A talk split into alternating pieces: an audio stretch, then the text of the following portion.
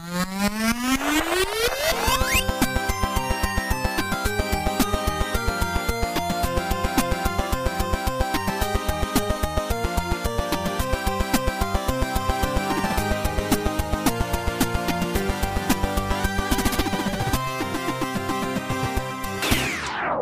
zwei Jahren Zwangspause kehrt 2022 die größte Spielemesse Europas zurück ins denkwürdige Köln. Die Rede ist natürlich von der Gamescom und wie die letzten Jahre sind wir natürlich auch endlich wieder dabei. Drei Tage, 26 Spiele, viele Highlights und damit herzlich willkommen zur ersten Ausgabe der Gamescom Berichterstattung 2022. Mein Name ist Marvin, ich war vor Ort und damit ihr bestens über all das, was auf der Messe zu sehen war, informiert bleibt, wird es nämlich nicht nur diesen, sondern wie gesagt eben auch einen zweiten Podcast geben. Plus einen weiteren für unsere zauberhaften UnterstützerInnen mit Eindrücken zur Messe selbst, den Partys und Veranstaltungen drumherum. In diesem Jahr haben wir also zweimal 13 Spiele für euch. In jeder Folge werde ich je drei Spiele als besonderes Highlight hervorheben, sodass wir am Ende sechs Highlights haben, die ihr besonders im Auge behalten solltet. In der zweiten Folge wartet zudem das für mich subjektiv beste Spiel der gesamten Messe auf euch. Das solltet ihr auf jeden Fall nicht verpassen, deswegen hört auf jeden Fall auch den zweiten Podcast, sobald er denn rauskommt. Aber dazu dann, wie gesagt, in der nächsten Folge ein bisschen mehr. Denn auch wenn die Gamescom dank der zahlreichen Absagen von AAA-Publishern einen wesentlich stärkeren Fokus auf Indie-Titel hatte, war Bandai Namco einer der Publisher, die die Fahnen hochgehalten haben und ihre Neuheiten hands-on and off präsentiert haben. Und genau hier machen wir auch den Anfang unserer Berichterstattung. Und damit viel Spaß. 25 Jahre ist es her, dass Ichiro Oda die wohl legendärste Piratenschnitzeljagd gestartet hat, die es auf dieser Welt gibt. One Piece ist seit seinem Start zum Massenphänomen geworden, das erst kürzlich seine 1000. Folge der Anime-Serie gefeiert hat. Doch ist der Erfolg von One Piece nicht alleine auf eine Stütze zu legen, sondern das Franchise beweist oft, dass es flexibel wie Gummi selbst ist. Vom Manga über Anime, Live-Action, Merchandise bis hin zu Games. One Piece ist überall. Passend zum 25. Jubiläum feiert Oda gemeinsam mit Bandai Namco das Fest mit einem neuen Videospiel. One Piece Odyssey. Hier griff der Mangaka trotz übervollem Terminkalender zu Stift und Papier, kreierte eine Original Story mit eigens für das Spiel gestalteten Charakteren. Im Spiel gelangt die Strohbande auf eine mysteriöse Insel. Hier werden sie voneinander getrennt und müssen nun nicht nur wieder zueinander finden, sondern auch die Geheimnisse des Ortes aufdecken. Anders als man es von der Pirate Warriors Reihe kennt, geht es hier aber weniger actionreich in den Echtzeitkämpfen vor, sondern, zu meinem Erstaunen, handelt es sich hierbei um ein gutes, altes, rundenbasiertes JRPG. Ja, so ein richtiges JRPG, wo jeder Charakter nacheinander drankommt, Attacken ausführt, Skills, TP verbrauchen, Angriffe taktisch auf einzelne Gegner oder mit Splash Damage verteilt auf Gegnergruppen abgezielt werden müssen. Ja, so ein richtiges JRPG, wo Taktik entscheidend ist, wo man sich ein Team aus vier Kämpfern zusammenstellen kann. Ja, ein JRPG, bei dem die Angriffe nach dem Schere-Stein-Papier-Prinzip stärker oder eben schwächer gegen bestimmte Gegnertypen sind eben so ein richtiges JRPG. Eins, das mir in der Anspielsession gleich extrem viel Spaß gemacht hat. Und natürlich sind die japanischen Synchronsprecher wieder mit am Start, sodass Fans der Serie hier direkt auf ihre Kosten kommen. Wer One Piece mag, wird hier in Sachen Musik dank Tales of und Dark Souls Komponisten Motoi Sakuraba auf seine Kosten kommen. Aber auch der Look, der Humor, der Geist der Serie wurde vielversprechend eingefangen und Anime-Fans können sich freuen, denn das Spiel kommt noch 2022 für den PC sowie alle Old- und Current-Gen-Konsolen raus. Und falls ihr euch fragt, ja, natürlich ist One Piece Odyssey eins der drei Highlights aus dieser Folge, das ihr nicht verpassen solltet. Bandai Namco wäre aber nicht Bandai Namco, wenn sie nicht gleich mehrere Anime-Titel, aber eben auch Spiele mit dabei gehabt hätten, die über den Tellerrand hinausgehen. Und genau diese Spiele möchten wir euch jetzt alle nochmal kurz vorstellen. Statt euch wie gewohnt mit Son Goku, Piccolo und Co. Key-Fähigkeiten um den Kopf zu werfen, erwartet euch mit Dragon Ball The Breakers ein asynchroner Multiplayer, bei dem ihr mit sieben normalen Bürgern der Welt gegen einen Superschurken antretet. Wenn ihr also jetzt der Schurke seid, dann müsst ihr entsprechende und bekannte Entwicklungsstufen durchgehen, um stärker zu werden und das Match für euch entscheiden zu können. So durchläuft Cell beispielsweise das aus der Serie bekannte Larvenstadium bis hin zu Supercell. Spielen konnte ich das Ganze jetzt noch nicht, dennoch sieht's vielversprechend und cool aus. Ein ganz neuer Twist an Spielen aus dem Dragon Ball Universum so gesehen. Und das Beste, lange warten müsst ihr nicht, denn am 14. Oktober ist das Spiel bereits erhältlich für alle Old-Gen-Konsolen sowie den PC und das für gerade mal 30 Euro.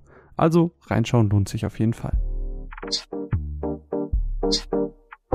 weniger verrückt mit dem Genre, dafür aber verrückt mit dem Inhalt, wird's mit Jojo Bizarre's Adventure All-Star Battle.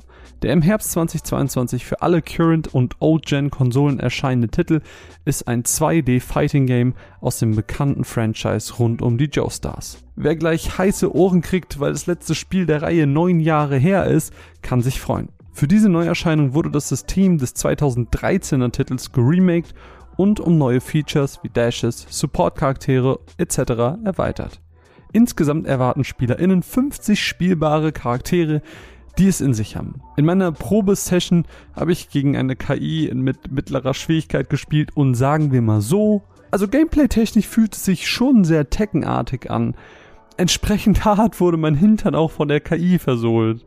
Es ist nicht ganz mein Genre, wirkt aber dennoch sehr wertig in seiner Produktion und wer Lust auf neues Fighting Game hat oder riesiger Jojo-Fan ist, sollte hier auf jeden Fall reinschauen.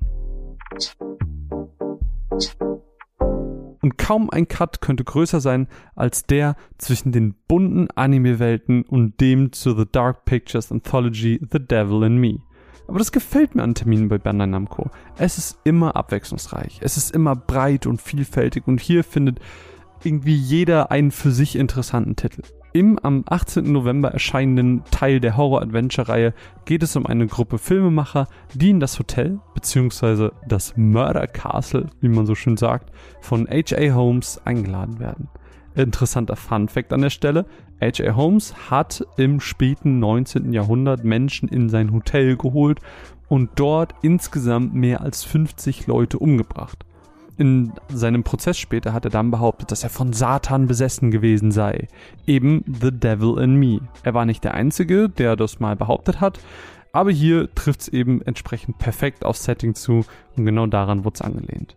Im Staffelfinale dieser Anthology erwarten euch sieben Stunden Gameplay, das ihr wie gewohnt alleine im Couch oder Online-Koop spielen könnt. Eure Entscheidungen haben direkten Einfluss darauf, wer überlebt, wer verloren geht oder wer vielleicht auch absichtlich ins Messer springen soll. Auch hier konnte ich den Titel leider nicht anspielen, jedoch entsprechen sie spielerisch all den vorherigen Teilen, weshalb ich hier rein vom Setting schon eine Empfehlung aussprechen kann. Schaut rein, 18.11.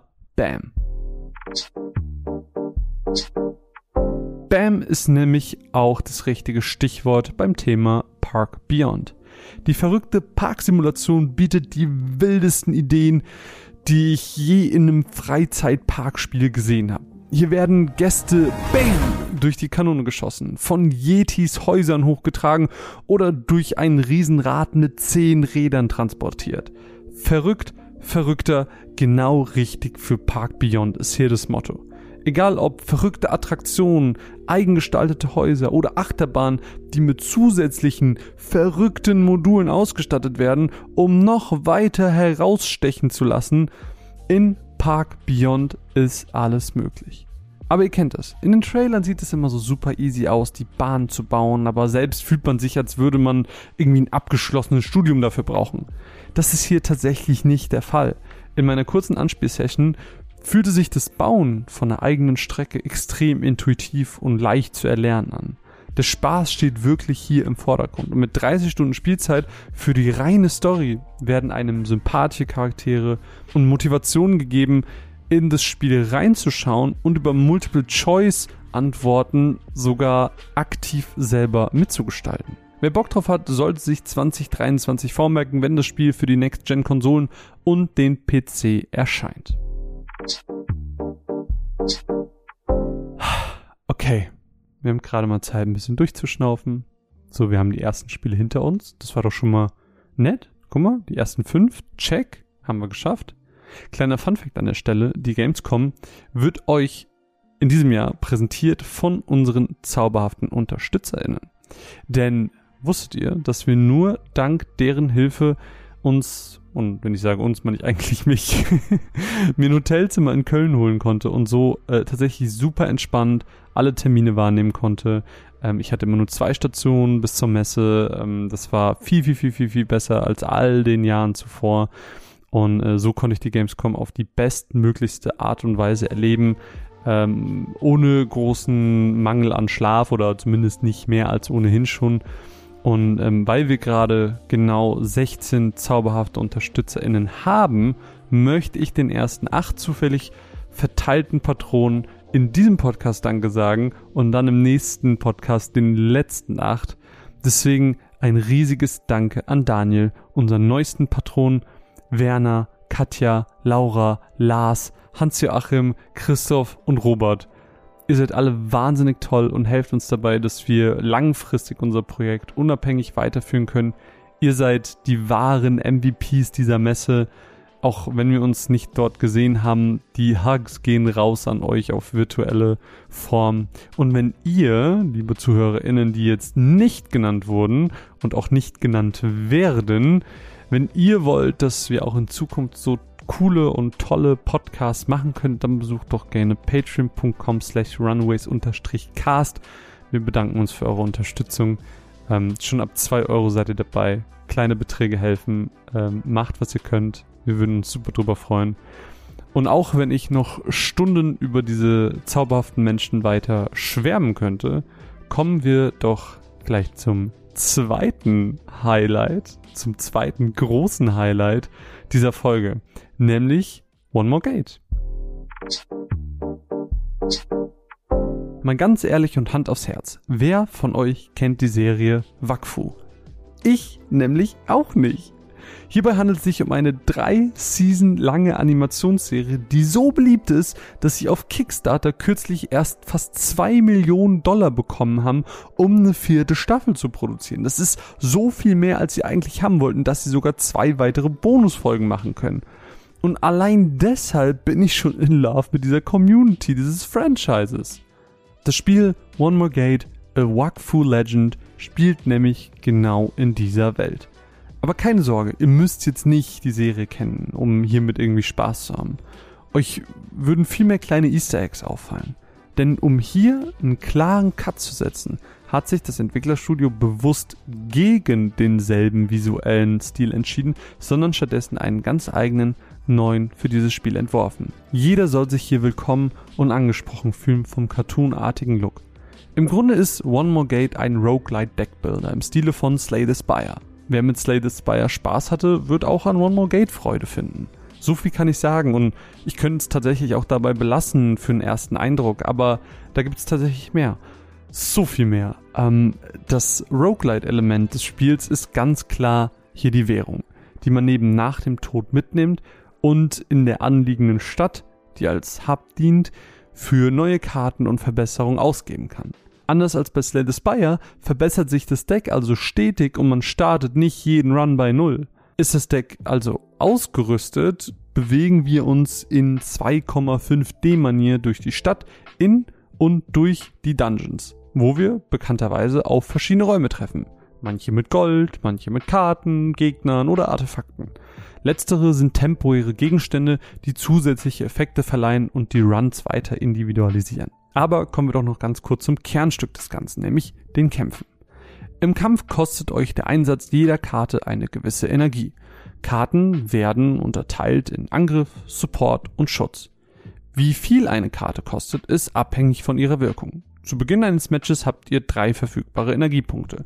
In Runde 2 dann 4, in 3 dann 5 und in 4 6. Bei 6 ist das Maximum erreicht. Hier gilt es zu entscheiden, die gesammelte Energie behalten und damit mehr Karten ausspielen können oder die Energie auf 3 zurücksetzen für einen Ultimate Move. Wie ihr mit euren jeweils 6 Handkarten haushaltet, entscheidet ihr selbst. Hier geht es, gerade bei Boss- und Überraschungskämpfen, vor allem darum, taktisch vorzugehen und die richtigen Entscheidungen zu treffen. Weil sonst seid ihr tot und müsst alles nochmal von vorne machen. Was ich besonders gut fand, war, dass jeder der vier freischaltbaren Areale wesentlich weitläufigere, also mehr Räume hat als Slay the Spire das zum Beispiel dort der Fall war. Kritisch sehe ich nur hier den Wiederspielwert. Sollte ich irgendwann so starke Karten haben, dass der Anfang zu einfach wird, kann es also irgendwie schnell dröge wirken. Da hier jedoch keine finalen Designentscheidungen getroffen wurden, ist bis zum finalen Release noch ein wenig Zeit, auch wenn eine erste Version schon bald auf Steam erscheinen soll. Zusätzliche B-Sides sollen zudem den Wiederspielwert erhöhen, indem man SpielerInnen zusätzliche Herausforderungen anbietet. Ich für meinen Teil bin hyped und ernenne One More Gate A Wakfu Tale zu einem der sechs Gamescom 2022 Highlights. Schaut's euch an. Wer statt mit Karten lieber in rundenbasierten Taktikspielen à la XCOM sich zu Hause fühlt, sollte bei den nächsten zwei Titeln genauer hinhören. Den Anfang macht Capes, ein kleines Indie-Spiel eines australischen Entwicklerstudios. Im Spiel geht es um eine junge Rebellengruppe von Superhelden, die sich zusammengeschlossen haben, um der Unterdrückung der Schurken entgegenzuwirken. Sie wollen frei leben und ihre Kräfte für das Gute einsetzen. Und dazu bewegt man sich taktisch über das Feld, kombiniert Angriffe und Fähigkeiten und versucht so Kampf um Kampf zu gewinnen. Zwar ist das Storytelling mit dem Comic-Stil cool und ansprechend umgesetzt, nur ist es im Allgemeinen wenig originell. Sie lassen sich zu sehr vom Altbekannten leiten, statt neue Wege auszuprobieren.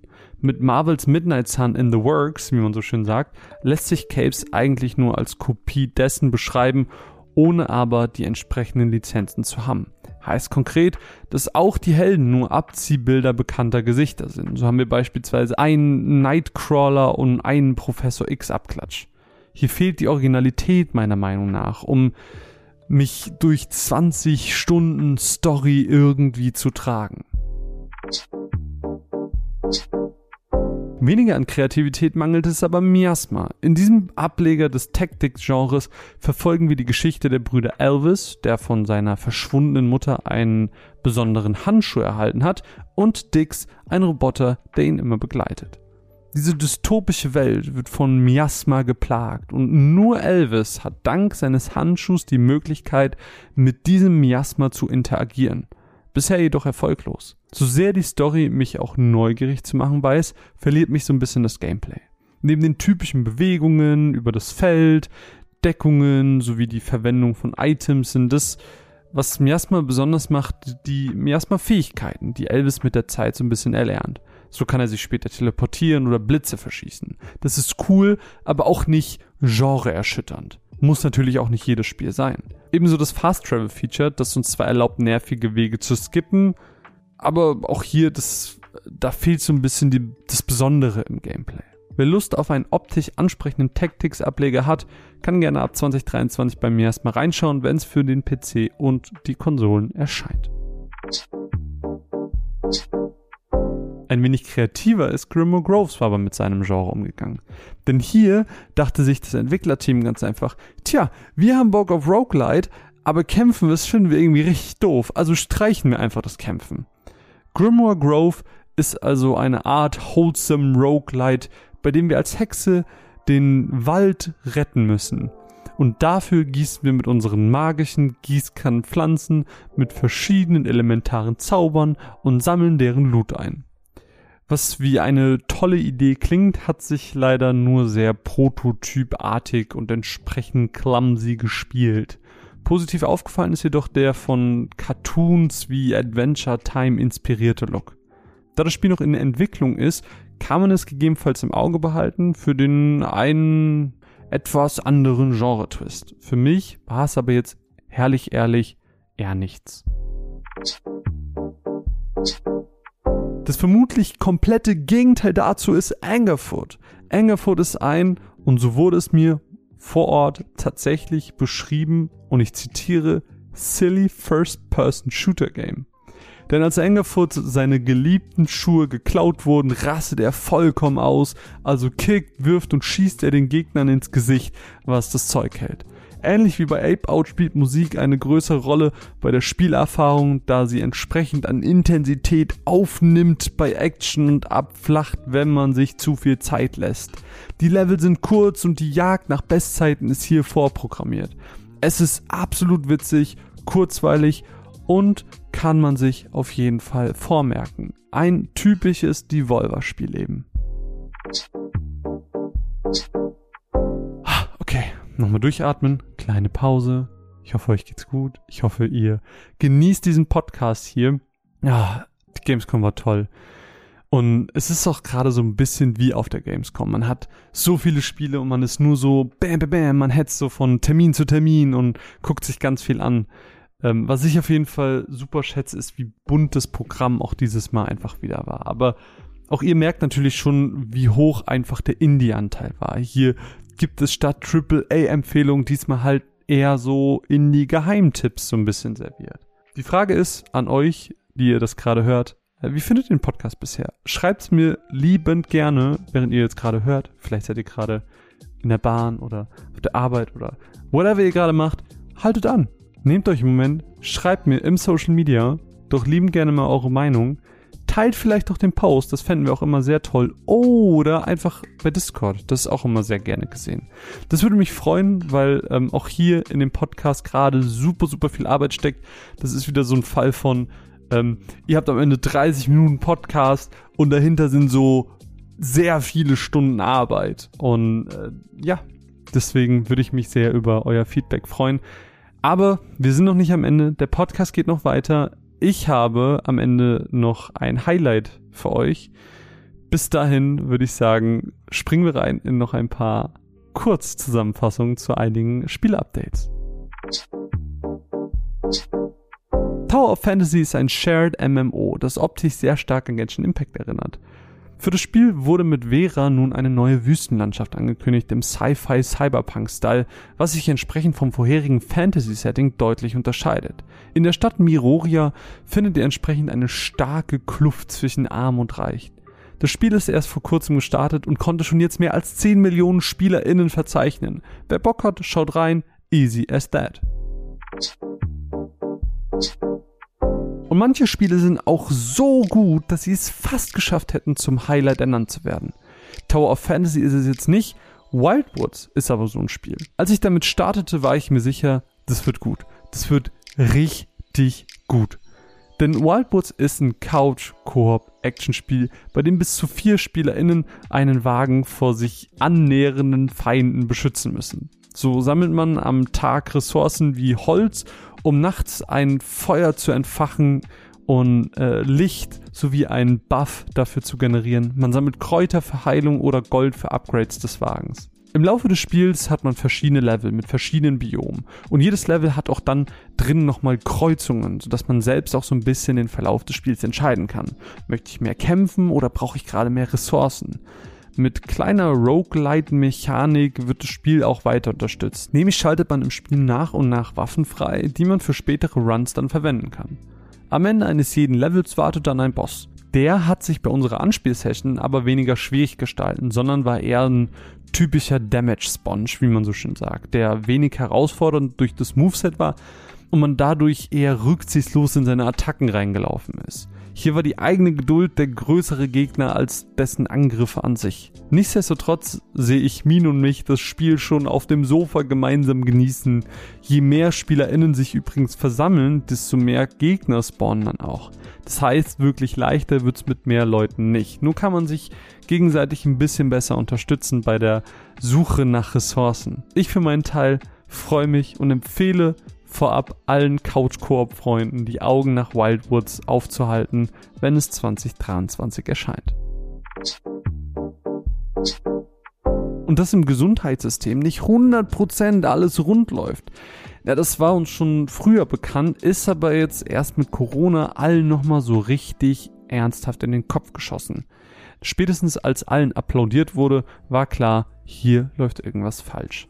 Ärztinnen, PflegerInnen und generell das gesamte Personal ist schlichtweg überarbeitet. Außerdem fehlt es an Material, Möglichkeiten und Geldern. Ein Spiel, das diese Missstände aufdecken und auf seine ganz eigene, sehr wholesome-artige Weise davon erzählen möchte, ist Fall of Porcupine. Finlay ist nämlich neu im Krankenhaus als Arzt angestellt und schon relativ früh im Prolog, den man nun auch auf Steam und auf den Konsolen sich einfach runterladen kann kostenlos, wird klar, hier läuft einiges falsch menschlich wie auch sonst. Oder sollte ich an der Stelle vielleicht eher tierisch sagen? Denn die Charaktere im Spiel sind allesamt unterschiedliche Tiere. Unser Protagonist, Finley zum Beispiel, ist ein süßer kleiner Bird. Alleine deshalb gibt's Pluspunkte aus dem Team Runaways. Nein, aber ganz ehrlich. Fall of Porcupine hat mein Herz erobert. Das 2D Side-Scrolling Adventure sieht nicht nur extrem charmant aus, sondern hat extrem witzige Dialoge, kreative Minigames. Ich sag an der Stelle nur Finger-Twister auf dem Controller und das ist nur eins von vielen, sondern auch eine Thematik, die fast zeitlos wichtig bleibt. Und genau diese Thematik funktioniert so gut, weil all die Begebenheiten aus den Geschichten stammen, die die EntwicklerInnen von Buntspecht Games aus Gesprächen mit all diesen Fachkräften first-hand erfahren haben. Ein Einsatz, der sich meiner Meinung nach bezahlt gemacht hat. Ein großartiges Spiel. Ich sage Bravo und deshalb nicht ohne Grund mein drittes und letztes Highlight der Gamescom 2022 für diese Folge. Kreativität mit Systemkritik gepaart, das sieht man auf so einem Level selten. Und damit, meine lieben ZuhörerInnen, sind wir am Ende dieses Podcasts angekommen. Mehr als 21.000 Zeichen Skript liegen hinter uns.